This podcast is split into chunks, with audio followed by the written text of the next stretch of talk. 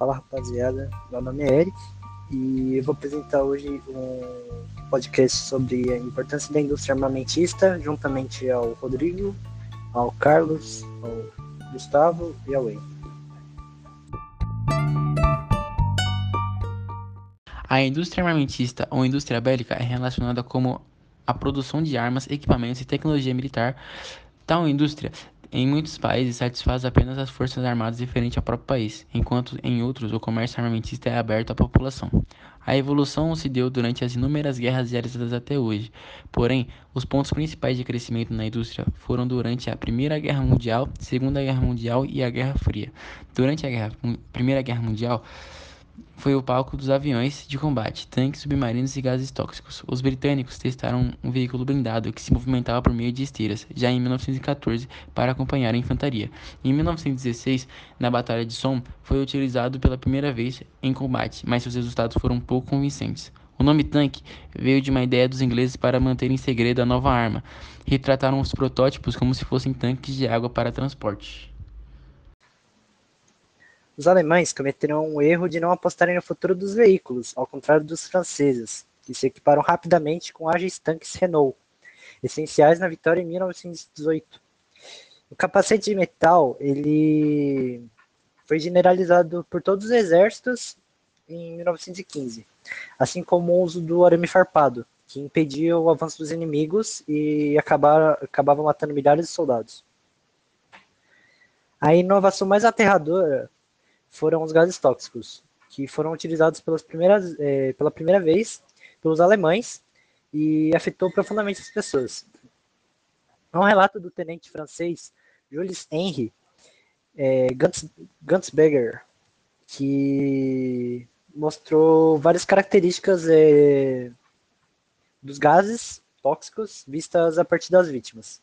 O relato era o seguinte: vi uma nuvem verde de uns 10 metros de altura e muito espessa na sua base, tocando o solo. A nuvem avançava em nossa direção, empurrada pelo vento. Então, nós começamos a ficar sufocados. Bom, tanto a Tríplice Aliança quanto a Tríplice Entende é, aprimoraram as tecnologias relacionadas aos gases. E para evitarem mortes por asfixia e outras consequências, os soldados acabaram utilizando máscaras de proteção, óculos e também cobriu seus rostos com panos molhados, né, úmidos. É, as armas químicas elas foram responsáveis por menos de 1% das mortes no total, porém elas marcaram a memória do conflito. Como muitos sabem, as trincheiras eram uma das formas de defesa dos soldados em meio à guerra. Porém, o perigo estava solta, é, os aviões de combate. Em 1914, a aviação estava andando um dos seus primeiros passos, principalmente no seu uso para combate. É, os avanços obtidos nos quatro anos seguintes, que, onde o exército francês chegou a contar com 37 mil aviões, é, são a prova da força da mobilização industrial que essa arma causou. A guerra naval também teve inovações. Os alemães, que não quiseram competir com o domínio britânico no mar, construíram, em vez disso, submarinos, chamados de U-Boot, abreviação de Undersea Boot, em grande escala, desde o início do conflito. Em 1915, dispunham de 15 submarinos. Dois anos depois, em 1917, já eram 150. No total foram usados 350 submarinos.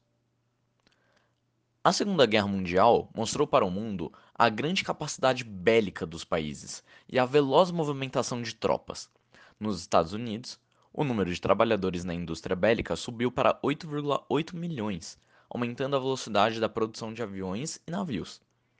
No ano de 1943, 120 mil toneladas de bombas foram jogadas.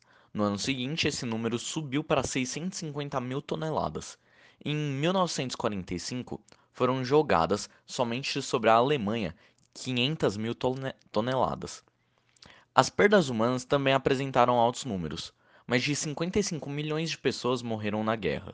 Não tiveram muitas inovações, apenas melhoras tecnológicas nos armamentos já existentes.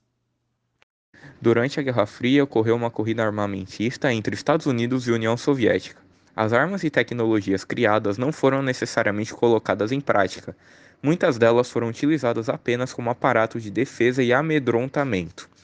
As pesquisas e avanços científicos serviram futuramente para diversas indústrias, principalmente para a indústria astronômica. Em suma, a evolução da indústria bélica contribuiu eximiamente com o avanço da te tecnologia e da ciência, fazendo com que, com que áreas como alimentícia, automobilística, naval, aeroespacial e saúde tivessem progressos sublimes. Então, sim, podemos dizer que as guerras tiveram seus contras, mas também tiveram seus prós para a evolução humana.